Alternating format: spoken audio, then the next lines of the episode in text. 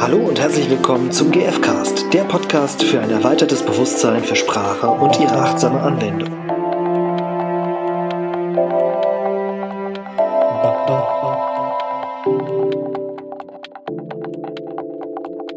So, herzlich willkommen ähm, beim GFcast.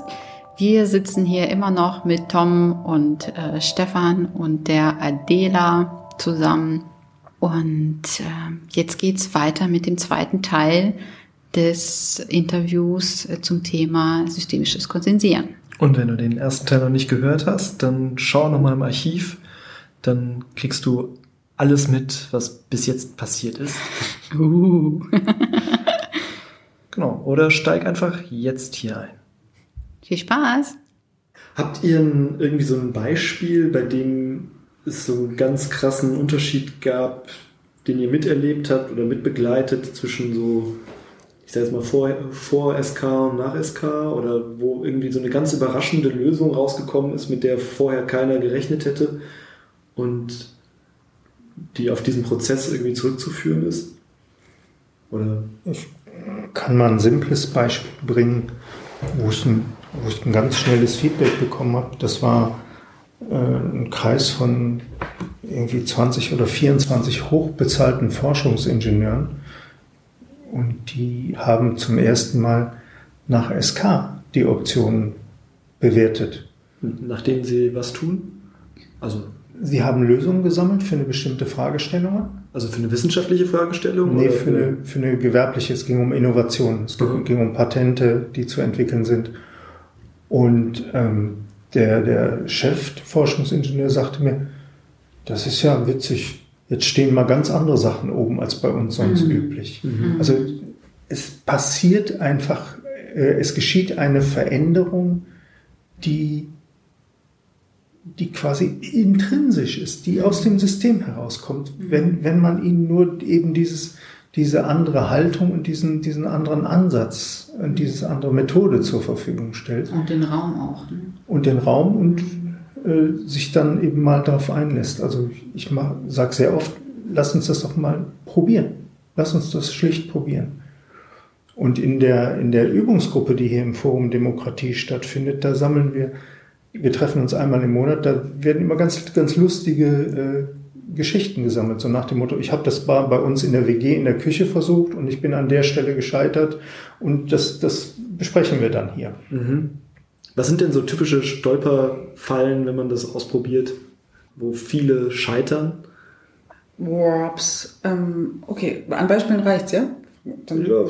Stolpersteine. Also ein, ein, eine Sache, die ähm, vielleicht auch anhand eines Beispiels. Hm, anhand eines Beispiels. Ich werfe mal schnell schon mal eins rein. In dieser Küchenszene in der SK-Übungsgruppe kam hier, äh, dass, dass sich jemand quasi äh, aus der Gruppe herausgelöst hat und sich zum Moderierenden aufgeschwungen hat, ohne sich da vorher die Genehmigung für zu holen. Das war, hat jetzt nichts mit SK zu tun, aber das war an der Stelle ein simpler, äh, simpler Fallstrick, wo, wo die Gruppe eine Störung erfahren hat oder empfunden hat durch die, durch die Art und Weise, wie jetzt jemand ge äh, gesagt hat, ich sage euch mal, wo es wie, wie das hier geht. Aber das ist noch ein wichtiger Punkt. Es braucht immer einen Moderierenden auch, ne? Nein. Nein? Nicht unbedingt, aber es braucht zumindest die Bereitschaft des Systems, des, der Gruppe, der Organisation, mit diesem Verfahren jetzt zu arbeiten. Mhm. Das müssen wir vorher klären, das müssen wir vorher abfragen und es gibt auch Trainer, die sagen, es braucht den formellen Entscheid den formelle, die formelle Entscheidung mit dem alten Bewertungsverfahren jetzt auf SK zu wechseln. Mhm. Das Spannende ist ja, keiner von uns wurde jemals gefragt, ob wir per Mehrheit entscheiden wollen. Mhm. Das wird uns in die Wiege gelegt. Mhm. Ich sehe das an, ähm, den Rückmeldungen von Erzieherinnen und Erziehern, die wir trainieren, die es dann wiederum in ihren Kitas ausprobieren, aber ich sehe das auch schon an meinem Sohn und an, an den anderen Kindern. Die werden gefragt, willst du dies oder willst du das? Mhm. Und wer ist dafür und wer ist dagegen? Mhm. Und die sind so klein, die merken das gar nicht. Ja. Und damit wachsen wir auf. Ja. Das heißt, jetzt ist auf einmal was Neues dran, wo wir erstmal eine Legitimation für schaffen müssen.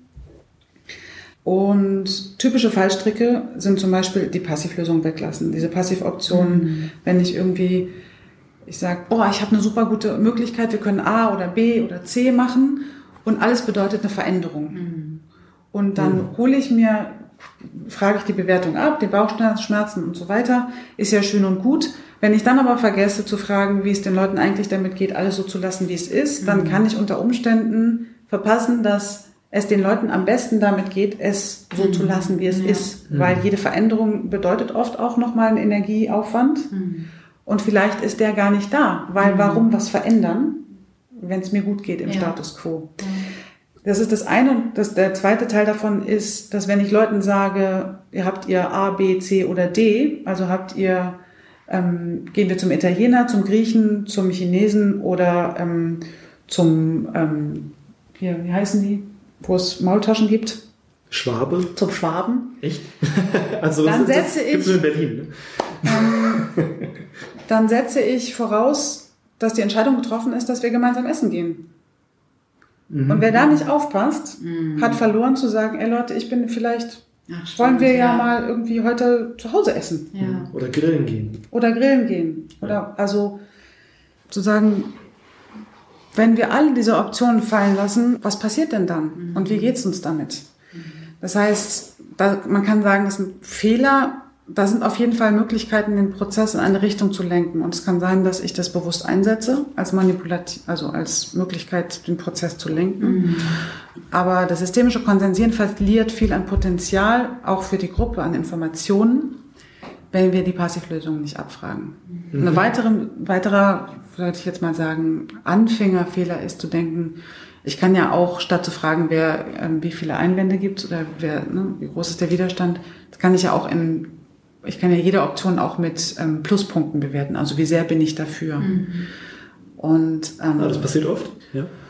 das passiert nicht, Immer also uns passiert es nicht, weil wir sehr darauf rumreiten, in unseren Trainings zu sagen, dass das einen Unterschied macht, und zwar einen Ge- gehörigen, das sind unterschiedliche Währungen. Ähm, aber wer sich oberflächlich mit dem System beschäftigt, meint, naja, wir können ja auch statt zu fragen, wer, ist, wer hat Widerstand oder wie viel Widerstand gibt es, können wir das ja auch, können ja auch die Optionen einzeln bewerten, aber eben nicht mit ähm, Bedenkenspunkten, sondern mit Pluspunkten oder Befürwortungspunkten. Da kommt was anderes bei raus. Ähm, wir finden damit nicht das Konfliktpotenzial raus. Wir finden damit die Begeisterung vielleicht raus. Wir wissen aber nicht, wie viel Reibungsverlust auf dem Weg da ist. Und wir laden an der Stelle auch wieder dazu ein, strategisch abzustimmen. Das ist nochmal ein anderes Kapitel, vielleicht wirklich Ja. zu tief an der Stelle. Mm, Aber ich sage an der Stelle, es macht einen Mhm, es Unterschied. macht einen Es ist nicht das Gleiche. Ja.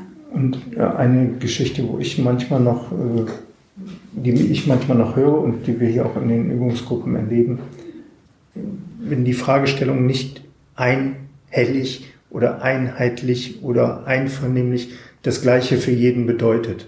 Adela hat eben die, die, äh, das Beispiel gebracht, äh, wohin gehen wir heute Abend essen? Es kann sein, dass das für manche Personen eben keine gültige Fragestellung ist von Anfang an. Da ist ja schon die Lösung drin.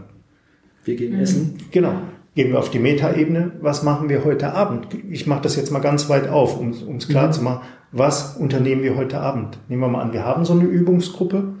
Was unternehmen wir heute Abend, ist eine völlig andere Frage, als wo gehen wir heute Abend essen. Aber wenn der erste Vorschlag lautet, soll man nicht heute Abend zum Griechen sein, fällt man schnell darauf rein, eben die Fragestellung so anzunehmen. Und auch da in dieser Auftragsklärung, aber das ist jetzt auch äh, mehr so tatsächlich wirklich genau zu schauen, worum geht's der Gruppe eigentlich. Also es braucht auch wirklich eine Präzision und Die Art der Frage entscheidet über die Art der Antworten. oder sich dessen bewusst zu sein, ist Genau. wichtig. Ja. Das ist, das ist der Punkt. Und eine schöne offene Frage ist vielleicht ein bisschen mehr Aufwand, äh, was, was an Lösungen produziert wird, aber spiegelt tatsächlich auch etwas wider, wo das, wo die Gruppe gerade ist.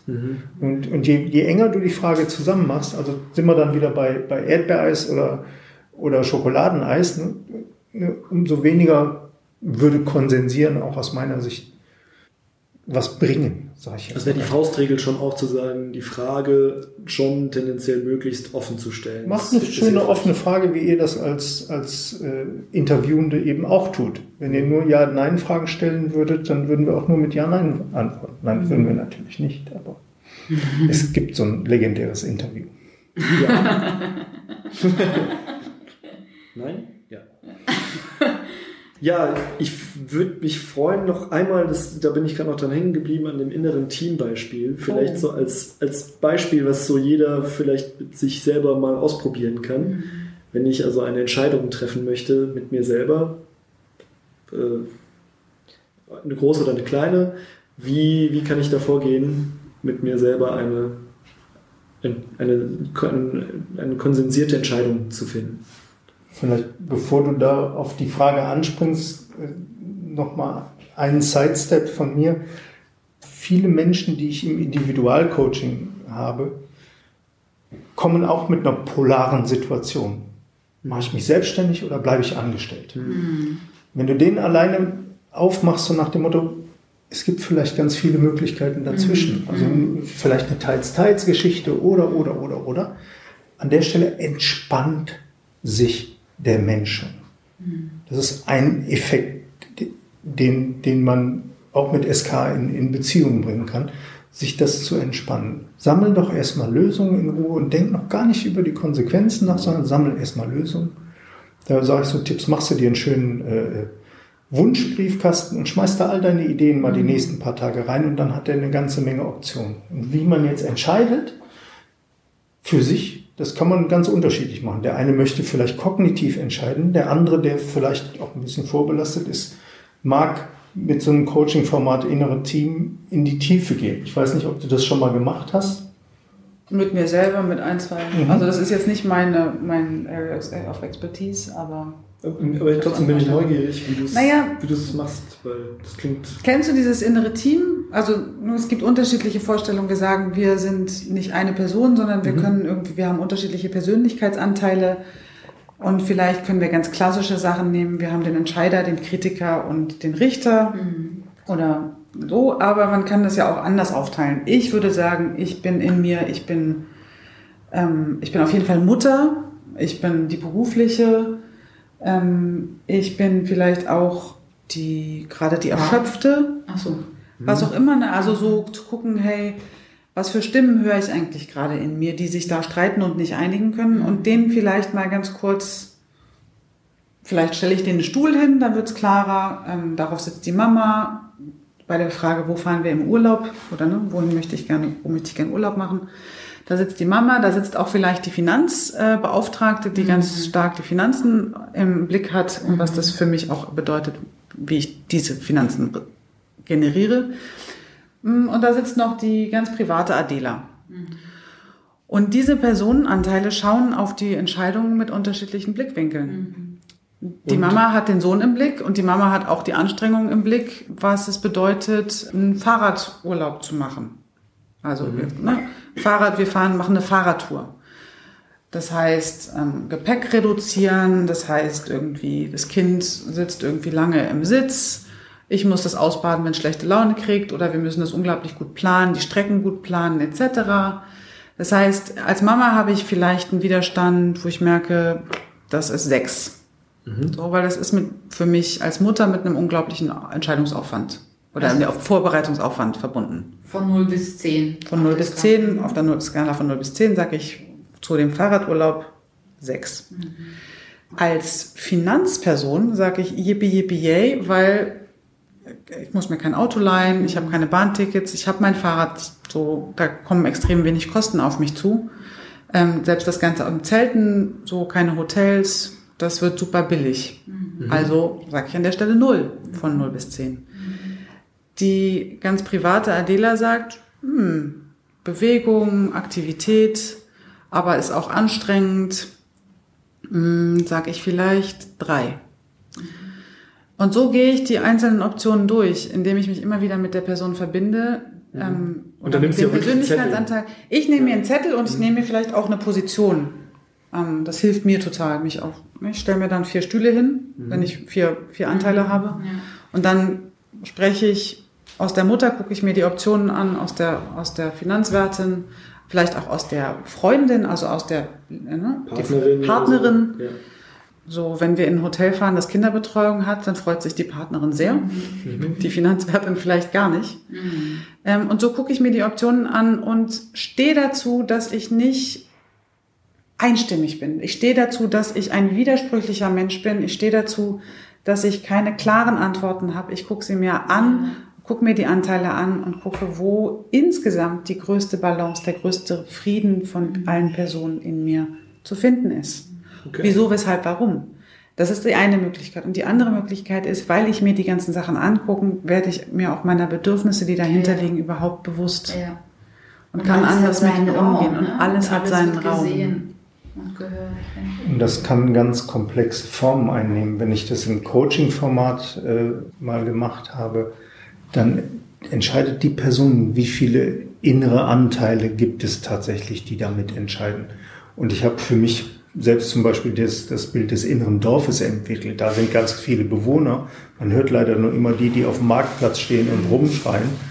Aber ich habe mal jemanden gehabt, der hatte wirklich sechs oder acht Anteile innere, wo es um eine wirklich schwierige Entscheidung für die Person ging, um die Verlängerung eines, eines, eines Pachtvertrages. Und äh, den Menschen dann mit, mit anderen Tools in so eine, so eine Trance zu führen, dass er sich wirklich mit diesen Anteilen verbinden kann. Und dann kannst du quasi diesen Anteil persönlich befragen. Es gibt da auch Methoden dazu, die dokumentiert sind. So Voice Dialogue System ist eins, um dann wirklich mit diesen Anteilen zu sprechen und die tatsächlich äh, so ein bisschen vorbei am Verstand tatsächlich sprechen zu lassen. Und das ist völlig irre, wenn die Menschen dann zurückkommen und auf diese Tabelle schauen und sagen, wow, Ja, da ist so viel Klarheit plötzlich und so viel Bewusstheit. ja, auch, auch, eine, auch eine Berührtheit, wirklich zu merken, wie, wie die in Kontakt mit bestimmten Anteilen kommen. Also da gibt es jemanden, der wirklich Sorge hat vor dieser immensen Finanzentscheidung beispielsweise. Ich würde gerne noch ein Beispiel anfügen, was in so eine leicht ähnliche Richtung geht, aber auch, wo ihr gesagt, ne, wo, wo es so viel Unterschied gemacht hat.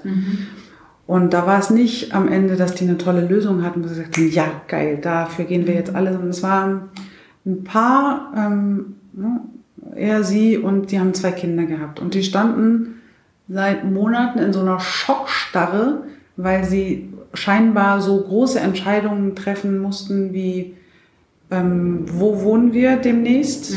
Bleiben wir, also so. Und wo verbringen wir die Zeit? Wie verbringen wir die Zeit? Ich habe das jetzt schon in die offenen W-Fragen formuliert, bis wir umziehen, falls wir umziehen. Und da standen so Sachen an wie, bleiben wir in Berlin? Ziehen wir um nach Stuttgart? Ähm, ziehen wir ganz woanders hin? Und wenn wir dann umziehen, fahren wir vorher nach Kuba, fahren wir vorher irgendwie in den Osten, Also wie viele, viele- Zeit? Viele Fragen. Ja. Viele Fragen und tatsächlich auch so Fragen, die, wenn wir das machen, dann müssen wir aber das bedenken. Und ich habe hab mir das angeguckt über Wochen, wo ich einfach nur noch gemerkt habe, die sind belastet von dem Entscheiden müssen und nicht wissen, wie raus. Und dann habe ich den irgendwann, das sind Freunde von mir, den habe ich angeboten, sich hinzusetzen und gesagt, Leute, guckt, wir gucken es uns einfach mal an. Was für Optionen sind realistischer auf eurem Tisch?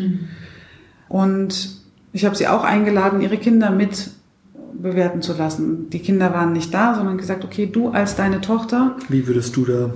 wie würde, also wie würde deine Tochter das sehen? Was, was glaubst du da? Und dann haben wir, sind wir die einzelnen Optionen durchgegangen und haben uns dann die Werte angeguckt. Und was für die auf einmal auf jeden Fall klar wurde, ist, alle Optionen, die sie haben, sind, haben so eine hohe Akzeptanz, dass sie eigentlich nichts falsch machen können. Ach, spannend. Und das war für die der Entspannungsmoment, zu merken, ähm, Die können mit allem leben. sie können mit allem leben, nur das jetzt nicht zu entscheiden und das komplett offen zu lassen. Darauf, da war Das wär so, doof. das wäre doof.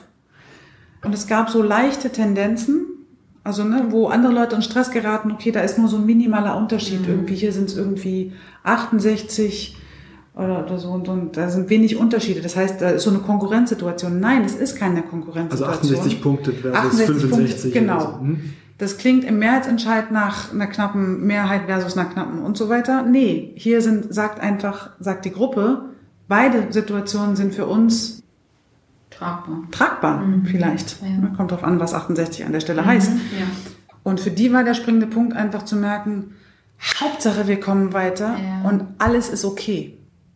Und das haben wir einfach durch, und das war letztendlich an der Stelle ein Prozess von 20 Minuten.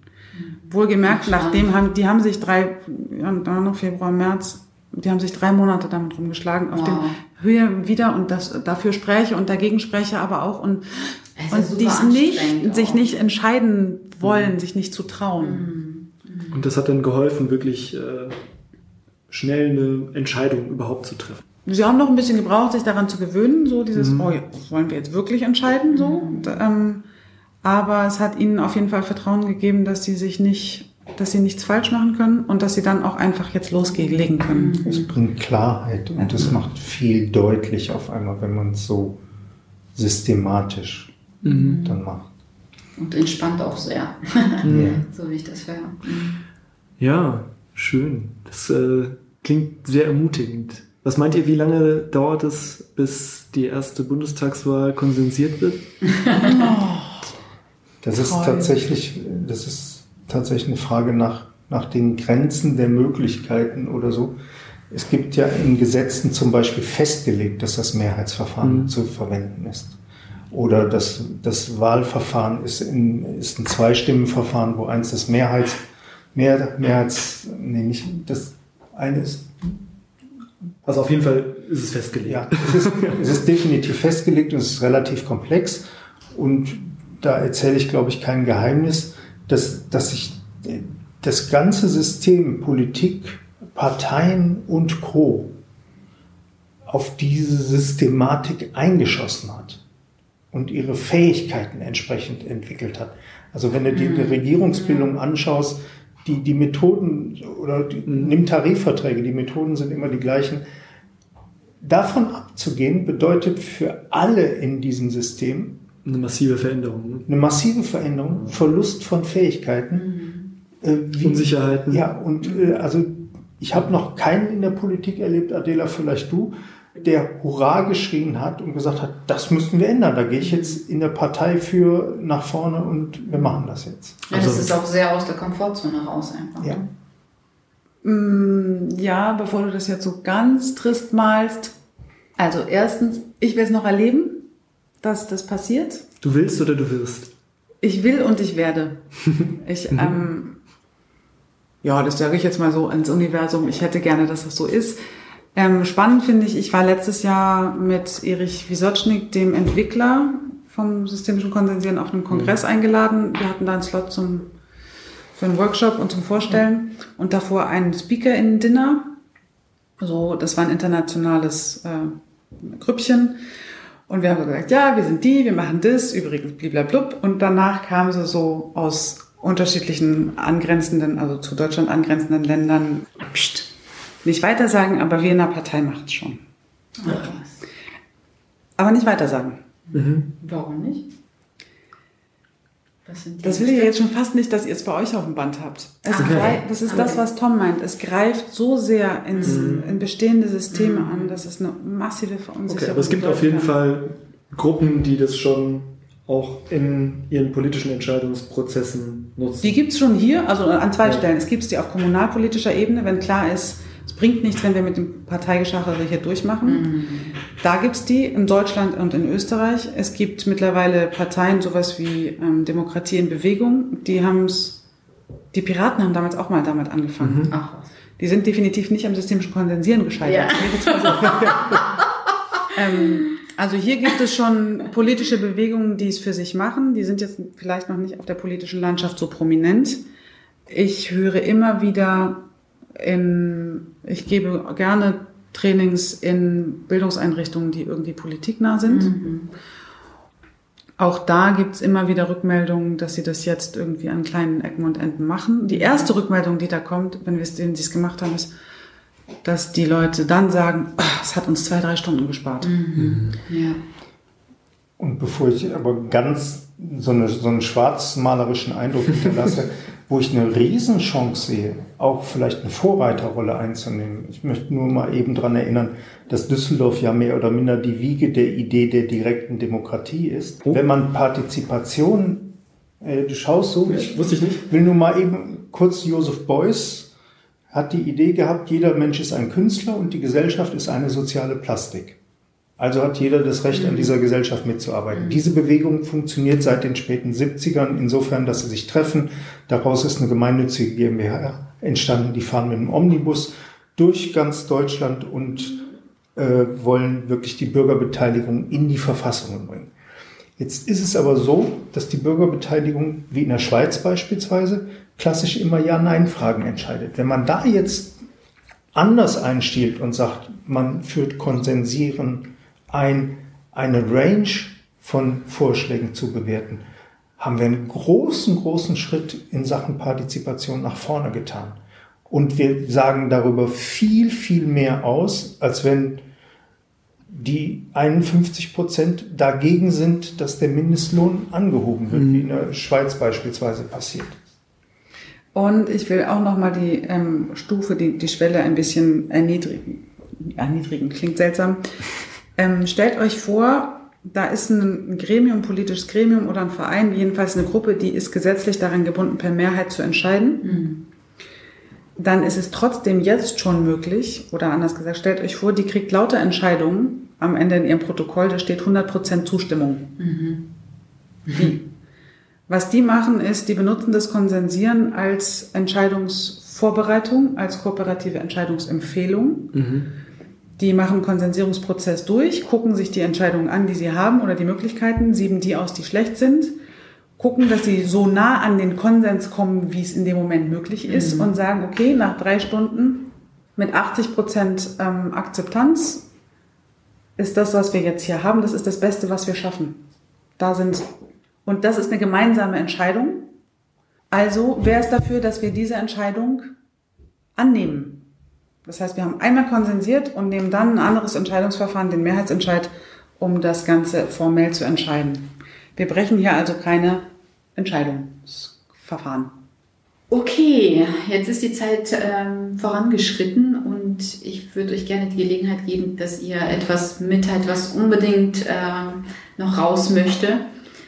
Irgendwelche Beispiele, Erfolgserlebnisse. Empfehlungen, vielleicht Internetadressen, unter denen man euch erreichen kann. Ja, das machen wir jetzt zum Schluss immer.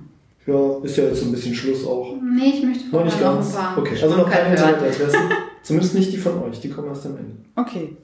Sondern das, was uns noch auf dem Herzen liegt. Genau, was ihr unbedingt noch mitteilen möchtet. Berühmte letzte Worte.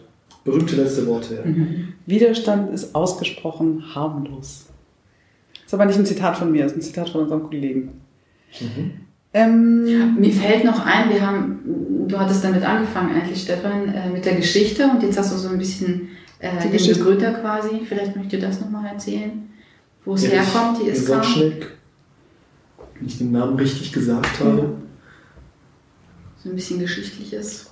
Wie, wie lange gibt es wie lang gibt's, äh, SK? Also wann, wisst ihr, und, und unter welchen Umständen ist es entstanden? Ähm, ich weiß jetzt nicht, ob ich das noch ganz sauber zusammenkriege. Also es sind zwei, zwei Männer, die beide noch leben und ziemlich betagt sind, die das entwickelt haben. Und ich weiß zumindest von dem einen, von dem Erich Wiesausschnick, dass er, das erzählt er jedenfalls, dass er in seiner, äh, in seiner, der Erziehung seiner Kinder quasi einen angstfreien Raum schaffen wollte. Das heißt, auch Kinder sollten in die, in die Entscheidungsfindung mit einbezogen werden. Das mal zur Haltung dahinter. Wie die jetzt genau zum SK gekommen sind, die beiden, vermag ich tatsächlich nicht zu sagen. Das ist ja, eine Geschichte. Ein paar Worte sagen. Kann man nachlesen oder Adela weiß es. In Kürze zusammengefasst, die Urheber oder die Hauptentwick Hauptentwickler des Prinzips sind Erich Wisocznik und Siegfried Schrotter, beides Österreicher im Moment so um die 80 rum. Und die haben sich kennengelernt in ihrem gemeinsamen Job bei IBM als Systemanalytiker. Mhm. Ich als Sozialwissenschaftlerin bzw. Pädagogin habe keine Ahnung, was sich dahinter verbirgt. Ich vermute aber, dass der große Vorteil an dieser Stelle war, dass die beiden einen sehr systemischen oder auch sehr ähm, analytischen. analytischen Blick auf Sachen hatten, im Gegensatz mhm. zu vielleicht Psychologinnen oder Psychologen, Pädagogen, die von so einer eher an mhm. personalwissenschaftlichen Ebene kommen. Jedenfalls haben die beiden festgestellt, dass sie beide der Frage mit, also brennen für die Frage, wie gibt es machtfreie Räume, wie können wir machtfreie Räume gestalten ähm, und da in die Forschung gegangen sind und eben durch den analytischen Blick sehr schnell gemerkt haben, dass viele der Nachteile und viele der, der Verquickungen und mh, mm, eben in unseren Entscheidungsverfahren liegen, die wir nutzen, sprich Mehrheitsentscheid oder auch Konsensverfahren und von dem heraus geguckt haben, wie können wir die Nachteile, die systembedingten Nachteile dieser Mhm. Entscheidungsverfahren umkehren oder eben aushebeln. Mhm. Und da haben sie eine ganze Menge geforscht, entwickelt, ausprobiert. Mm, Das fing in den äh, 70ern an. Das heißt, wir könnten sagen, da ist auch eine ganze Menge Forschung schon reingeflossen. Und das ist das Tolle daran. Ich glaube, das SK-Prinzip, so wie wir es heute lehren, ähm, gibt es jetzt seit 15 Jahren vielleicht. Nagelt mich da bitte nicht genau drauf fest. Ich kann es heute in 10 Minuten erklären, weil 40 Jahre Forschung drin sind. Genau, und ähm, es gab noch einige andere Menschen, die dazu beigetragen haben, zum Teil es zu vereinfachen. Ich glaube, der Georg Paulus sei da noch genannt. Auch der Klaus Karstedt hat mit zur Entwicklung beigetragen. Davon profitieren wir heute, dass ich das tatsächlich, wenn es schnell gehen soll, Leuten in zehn Minuten oder auch gerne in drei Stunden an die Hand gebe. Und sie damit erstmal laufen lasse. Und das funktioniert, weil die Erfahrung ist, es ist so viel im Argen, dass auch wenn es nicht perfekt ist, ist es immer noch eine Verbesserung. Und damit lasse ich Leute auch gerne gehen. Macht's, probiert's einfach erstmal aus. Es muss nicht perfekt sein, es muss nicht die perfekte Fragestellung sein. Ihr müsst nicht die perfekte Passivlösung formuliert haben. Ähm, ihr könnt auch mal fragen, wer ist dagegen, etc. Guckt, wo die Einwände liegen, wie auch immer ihr an sie rankommt. Und ihr werdet schon eine Verbesserung finden, statt, also merken. Mhm. Genau. Ja, cool. Das klingt auf jeden Fall auch ermutigend, das dann wirklich auch auszuprobieren. Ja. Mhm. Soll ich meine Herzstory gleich anfügen? Dann darfst du das letzte Wort haben. Wofür ich brenne, also wir haben dieses, wir machen, wir machen uns dafür stark, das einerseits zu verbreiten und gleichzeitig mit Trainings, wir machen auch Moderationen, die Konsenslotsen, also wir begleiten auch Gruppen, ähm, wenn sie eben in Entscheidungsprozessen stecken, wenn sie in Konflikten stecken, moderieren wir auch gerne. Wir machen uns gerade sehr stark in der Lehre, und wenn ich endlich mal Lust, nee, wenn ich mal mehr Zeit und Atem habe, dann werde ich mich noch stärker darauf fokussieren, das Ganze für äh, also Kita-tauglich zu machen. Weil es gibt mittlerweile genug Versuche, die da zeigen, dass wenn wir, dass Kinder kognitiv in der Lage sind, mit drei Jahren sich die Frage zu stellen, nicht mehr zu fragen, wer ist dafür, wer ist dagegen, ich bin dafür, dass wir auf den Spielplatz gehen oder ich bin dafür, dass wir das Buch lesen, ähm, sondern da schon davon profitieren, zu gucken, wie ist mein Bauchgefühl. Und dass wir bei den Kleinen sehr schnell sehen, was sich bei den Großen auch entwickelt, ist nämlich grundsätzlich Resilienz, Kooperationsfähigkeit, Kreativität, Kommunikationsfähigkeit. Die fängt damit, die wird da durch diese Spielregeln gefördert. Und es wird uns so sehr die Welt, also wenn wir eine Welt wollen, in der Menschen kooperationsfähig sind, dann macht es doch Sinn, ihnen von klein auf nicht Sachen beizubringen, die sie später verlernen müssen. Wer weiß denn, dass ich, ne, ich möchte gerne kooperativ sein, aber ich möchte auch gerne für mich sorgen können. Das Ja. heißt, wenn ich, wenn das Mehrheitsentscheid das prägende System ist, dann arbeite ich die ganze Zeit gegen meine eigene Prägung an. Und das möchte ich gerne abschaffen. Da möchte ich gerne gucken, dass wir andere Wege finden. Deswegen sind wir dabei, das ähm, Kita-tauglich zu entwickeln, dass es einfach von früh auf anders geht. Und wie funktioniert das? Also, ihr testet anscheinend schon. Wir testen, wir- es gibt, also wir nennen das das Igeln, den Igel, also und für mich das Konzept dahinter ist der Igeltraum. Ähm, dass Kinder sehr schnell verstehen, der Igel hebt dann seine Stacheln, also zeigt Widerstand auf, wenn er in Gefahr gerät oder wenn ihm was nicht gefällt. Das Ja. verstehen Kinder, das mögen Kinder auch. Und dann mit kleinen Schritten werden sie da herangeführt, hey, wenn wir heute auf den Spielplatz gehen, hat der Igel da Stacheln oder nicht? Und dann ist es egal, die müssen nicht zählen können. Die sagen, "Mm, Stacheln. Und heben vielleicht eine Hand und zeigen irgendwie ihre Stacheln, sagen ganz viele Stacheln. Und dann heben sie beide Hände. Und der Job der Erzieherin ist es, den Kindern zunächst anfangs einzeln Raum zu geben, dass sie diese, diesen, diese Atemmöglichkeit haben. Und dann die Hände zusammenzuzählen und sie so zu verbildlichen, ob es sei es, weil wir die, die ähm, weil wir die Igelstacheln irgendwie Ja, verbildlichen genau, ja. oder sei es, weil wir die Widerstandssteine auf einen Haufen legen. Für die Kinder wird es verbildlich deutlich, hier haben wir am allerwenigsten Bauchschmerzen als Gruppe, also gehen wir da lang. Ach, wie großartig. Und die lernen ganz schnell, dass es auf einmal keinen Sinn mehr macht, wie die beste Freundin abzustimmen oder dass es keinen Sinn mehr macht, lauter und lauter und lauter zu schreien und zu schnipsen und zu sagen, ich, ich, ich, aber ich will doch.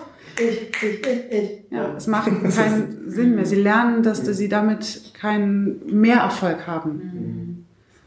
Also, und sie lernen, und das ist wirklich, das erlebe ich jetzt bei den Kindern, dass es für sie sinnvoll ist, wenn sie Lösungen finden, die sowohl meins als auch deins. Also, du willst zum Spielplatz, ich will zum Fluss, können wir am Fluss vorbei zum Spielplatz gehen.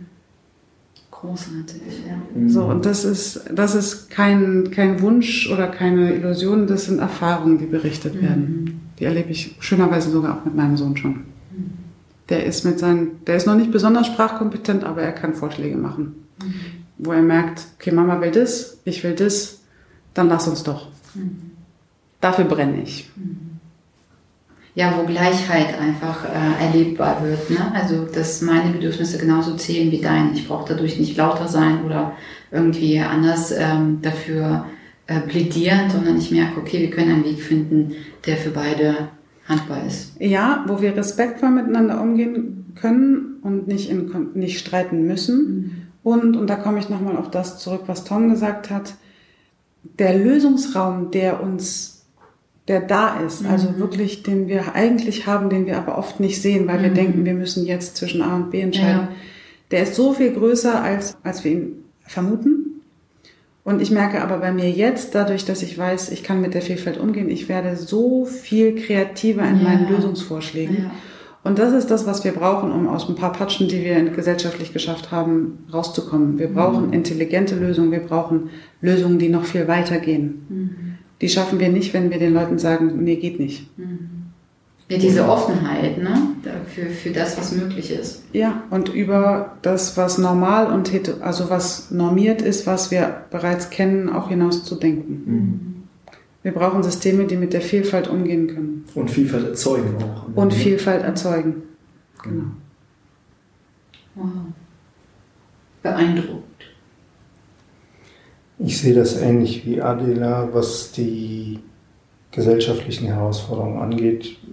Ich nutze da gerne das Einstein-Zitat. Die Denkweise, die zum Problem geführt hat, ist nicht dazu geeignet, das Problem zu lösen. Also wir werden auch für die Fragen der Zukunft werden wir andere Verfahren anwenden müssen. Was meine Arbeit speziell angeht, das ist, äh, sind Unternehmen, ist typischerweise der Mittelstand, der vor riesigen Herausforderungen steht, wenn man dieses Buzzword Digitalisierung mal nimmt. Das bedeutet nicht, dass der Chef eine Maus klicken muss oder kann, sondern da, da ist ganz viel Veränderung drin. Und da das Beste aus beiden Welten, aus der alten Welt und aus der neuen Welt, also wie Startups heute funktionieren mit Partizipation, das miteinander zu verbinden und äh, Unternehmen zu ermöglichen, auf komplexe Herausforderungen in angemessener Zeit äh, und tragfähig zu reagieren. Das ist das, wo ich unterwegs bin und die nächste Zeit noch eine Menge mit zu tun habe. Und so klammern wir quasi die Welt von beiden Seiten ein, also von der gesellschaftlichen und von der gewerblichen, um das mal so zu sagen. Genau, und es geht ja auch ganz viel, wenn ich das richtig verstehe, bei dir darum, einerseits Flexibilität und Agilität, um den Herausforderungen gewachsen zu sein, zu verbinden mit Erfahrung, mit, Soli mit, Soli mit Soli Solidität, also mit einem soliden, mit dem, was da ist. Und, Bodenständigkeit, sowas. oder so. weil, also, das ist ja auch eine Erfahrung, die mir immer wieder zurückgespiegelt wird. Wenn wir nur noch agil sein wollen, dann haben wir nächst, eine, ne, nächste Woche eine andere Idee, als wir letzte Woche haben und wir nehmen uns überhaupt nicht mehr die Zeit, um die Sachen auszuprobieren, weil wir können ja so schnell den Kurs ändern. Das heißt, da wird Agilität auf, äh, pervertiert. Und es wird nicht mehr geguckt, wie viel Wert es hat, Sachen auch, dass Sachen Bestand haben, dass Sachen auch Zeit brauchen, ähm, dass Sachen auch Qualität entwickeln können, wenn wir sie immer wieder nur neu absägen. Verlieren wir da auch einen großen Schatz. Für mich ist das schon viel wert, dass sich dass die, die Meetingkultur beispielsweise verändert.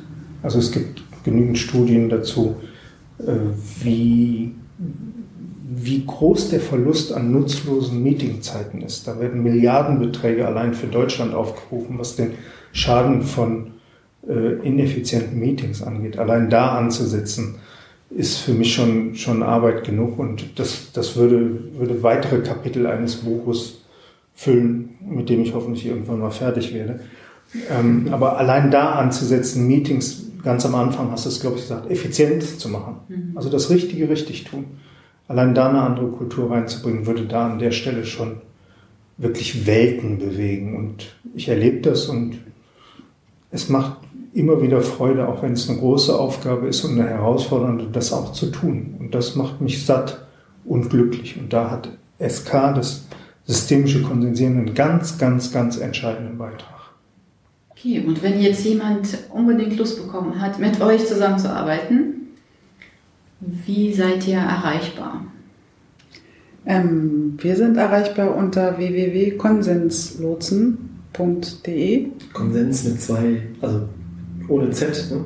Ja, K-O-N-S-E-N-S, Lotsen, L-O-T-S-E-N. Mhm.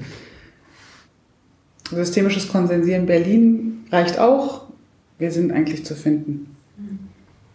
Da kriegt man einerseits Informationen, kleine Einführungstexte etc. Mhm. Wir haben Newsletter, wo wir auch immer wieder gerne Tipps schreiben. Und wir bieten Trainings oder Schnuppersachen, also zwischen Vorträgen, Impulsvorträgen, Kurzworkshops, Schnupperworkshops bis hin zu fünftägigen Moderationen oder Vertiefungstagen mhm. an mm, für offene Gruppen. Dann gestalten wir das, weil wir sagen, das und das braucht ihr, um damit mhm. äh, erfolgreich draußen rumzulaufen. Oder auch für geschlossene Gruppen. Wir sind käuflich. Und dann richten wir uns nach den Anliegen der mhm. Leute, die uns haben ja. wollen. Ja, individuell dann. Genau. Ja, wer mich erreichen will, der wählt gruppenintelligenz.de und vielleicht für diejenigen, die schon SK geschnuppert haben und Kurse gemacht haben, hier findet im Forum Demokratie an jedem ersten Donnerstag im Monat die Übungsgruppe Systemisches Konsensieren statt, die ich ins Leben gerufen habe, damit man auch da, ähnlich wie in der GfK, im Tun bleibt, im Austausch mhm. bleibt, im, im wirklich im Feilen und Polieren der Methode bleibt. Gibt es da irgendwie Zugangsvoraussetzungen? Muss man da irgendwas können oder kann jeder die, die, die in der Gruppe konsensierte äh, Regel ist, man sollte systemisches Konsensieren gelernt haben, also an einem der Kurse, auch Schnupperkurse, wie sie hier angeboten werden im Forum Demokratie äh, oder Basiskurs heißt das, ich weiß das, äh, die genaue Bezeichnung nicht, äh, teilgenommen haben. Wenn er das nicht hat, dann kann er mit einem Paten hier reinkommen. Also der Pate ist dann dafür zuständig, die Vor- oder Patin ist dann dafür zuständig, ihn zur Seite zu nehmen und, und die Vorinformation zu geben. Auch das ist eine Möglichkeit. Aber wie gesagt, ein einfacher Mail- oder Kontaktformular unter gruppenintelligenz.de reicht und dann versorge ich die Menschen mit den entsprechenden Informationen. Und gegebenenfalls Paten oder Patinnen. Ja, ich habe ich hab schon vier Patenkinder, aber das kriegen wir schon irgendwie unter. Die, also die werden dann versteigert in der Gruppe. Die, die, die Neugierigen, also der, der Zweck heiligt da die Mittel und äh, das macht wirklich, der Austausch macht wirklich Spaß und ist für mich tatsächlich auch ein ganz interessanter Gegenpol zu dem wirklichen Business, wo quasi Manager reinkommen und schon auf die Uhr tippen und sagen, wir haben doch keine Zeit, also wo, mhm. wo, es, wo es eine ganz andere Welt der Entscheidungen ist. Mhm. Ja, dann vielen herzlichen Dank euch für diesen intensiven Ritt durch, die, durch systemische Konsensieren. Ja, das war auch nicht nur ein intensiver Ritt, sondern auch ein sehr weiter Ritt. Wir haben ja viel gestreift. Politik, Pädagogik, ja. Business. Und ich bin echt äh, immer wieder begeistert von diesem, von diesem Konzept und äh, hoffe, dass eben viele von den Zuhörern auch irgendwie ein bisschen Lust darauf haben, das mal auszuprobieren, das vielleicht zu vertiefen weil ich es persönlich für sinnvoll halte und eine Riesenbereicherung für ja, gemeinschaftliches äh, Leben, glaube ich. Mhm. Ja, schön, dass wir das teilen. Ja. Danke Dank euch. für die Möglichkeit, ja. Ja, danke schön. Ja, vielen Dank, dass ihr da wart. Und ansonsten bis zum nächsten Mal. vielleicht mit euch, vielleicht mit Irina. Mit uns beiden oder was? Genau, vielleicht mit jemand anderem. genau.